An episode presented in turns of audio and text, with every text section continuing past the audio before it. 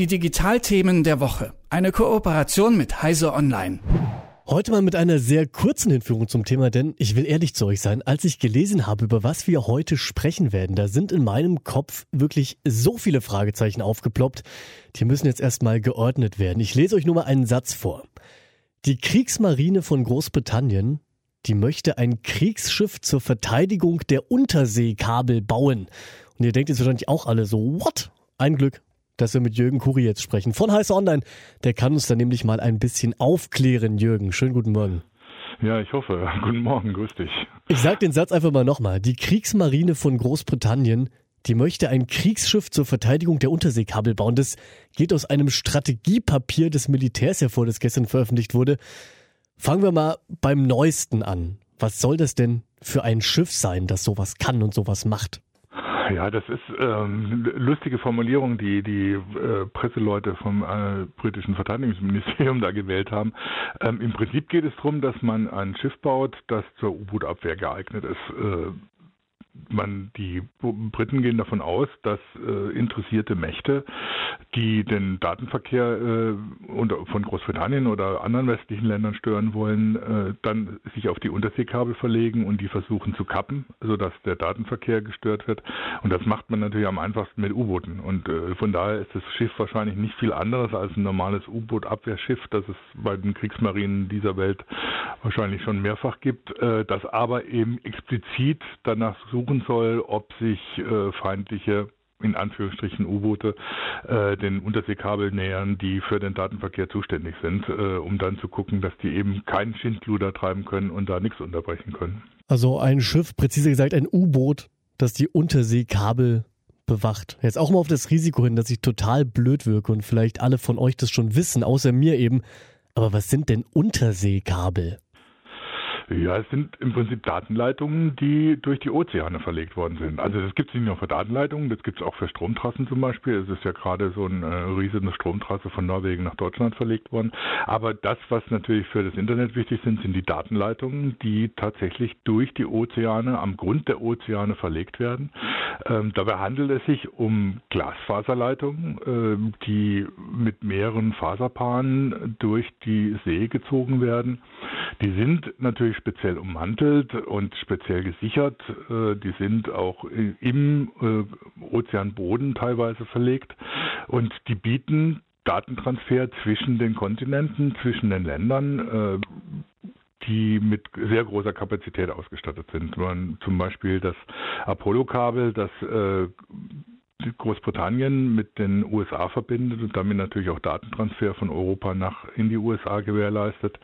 Das hat zwei Trassen mit jeweils zwei äh, äh, mit jeweils vier Faserpaaren, also mit jeweils vier Glasfaserleitungen äh, und die bieten eine Kapazität von 8 Terabit pro Sekunde pro Glasfaser äh, und dann mal vier genommen. Das heißt, da ist schon einiges an Bandbreite vorhanden. Die muss natürlich auch vorhanden sein, weil sie natürlich transnationalen äh, Datenverkehr äh, gewährleisten soll. Solche Kabel gibt es viele. es gibt mehrere auch zwischen den USA und Europa äh, Atlantic Crossing 1 wäre das, glaube ich, fast das älteste Kabel, das die Datenkabel, das die USA mit Europa verbindet.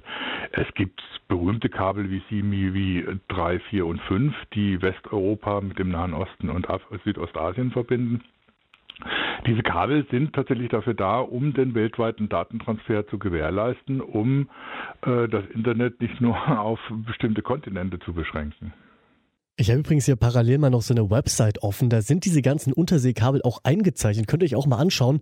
Sind alle so bunt eingemalt, sieht so ein bisschen aus, ja, wie ein U-Bahn-Plan. Also in diesem Fall natürlich eher wie ein Fairplan, der verschiedenste Punkte auf der ganzen Welt miteinander verbindet und wichtige Informationen transportiert. Nun baut Großbritannien ja ein Kriegsschiff, um die zu bewachen. Wie gefährdet sind denn diese Kabel momentan, beziehungsweise warum sind die überhaupt gefährdet? Also das Problem ist natürlich, wenn ich so ein Kabel im, im Ozean verlege, dann ist es erstmal, liegt es da, wird ein bisschen in den, in den Ozeanboden eingebuddelt, aber auch nicht sehr tief. Ähm, man versucht das immer tiefer zu machen, aber das ist natürlich schwierig, je nachdem, wie weit man da nach unten gehen muss, wie, die, wie tief das Wasser überhaupt ist. Und die sind grundsätzlich erstmal nicht geschützt. Es passiert immer wieder mal, dass zum Beispiel Fischer mit ihren Schleppnetzen oder Boote, die, die in der Nähe der Kabel, wenn sie, wo sie an Land anlangen, äh, ankern, Kabel zerreißen und damit auch den Datentransfer tatsächlich zerstören, äh, stören.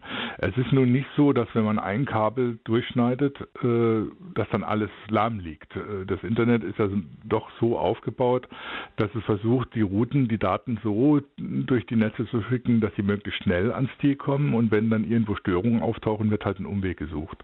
Dafür ist natürlich ein Vorteil, dass es sehr viele dieser Unterseekabel gibt. Das heißt, man kann zur Not, statt äh, direkt von Europa in die USA zu gehen, hinten rumgehen, dass man sagt, man geht über Asien und den Pazifik dann hin. Das verzögert dann natürlich den Datentransfer. Und je mehr Kabel man natürlich stört, desto stärker wird der Datentransfer gestört, desto schwieriger wird es unter Umständen in Netzanwendungen tatsächlich durchzuführen und tatsächlich die Infrastruktur auch in einzelnen Ländern aufrechtzuerhalten. Und äh, das Netz, äh, das Internet ist ja inzwischen eine kritische Infrastruktur für, für die meisten Länder, äh, ohne die man praktisch nicht mehr auskommt.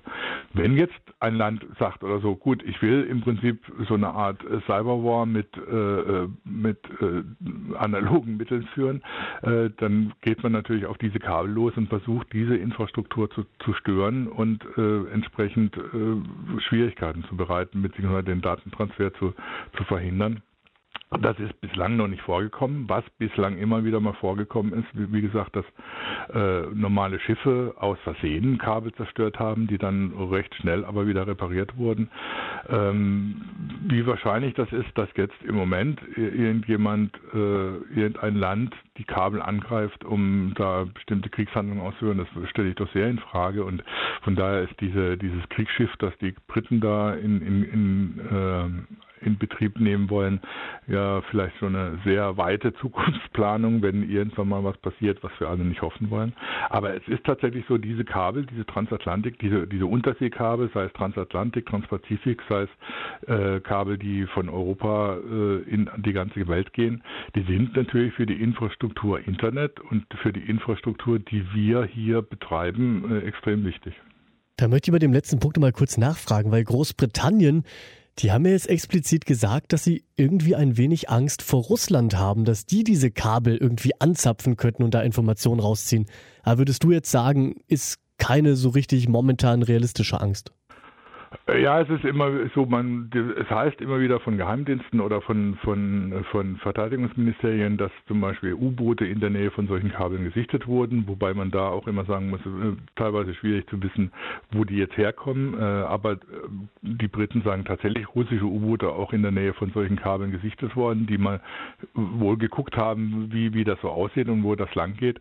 Ähm, das heißt, sie gehen einfach davon aus, dass sich Länder wie Russland, möglicherweise auch China, wer da alles noch eine Rolle spielen mag, äh, darauf vorbereiten, im Zweifelsfall oder im Krisenfall solche Kabel auch angreifen zu können und sie versuchen sich dagegen zu schützen. Wie realistisch das tatsächlich ist, das ich halte das für eine für eine sehr äh, sagen wir mal, sehr weitgehende Vorsichtsmaßnahme, dass im Moment jemand tatsächlich auf die Kabel losgeht, das ist, ist, ist extrem unwahrscheinlich.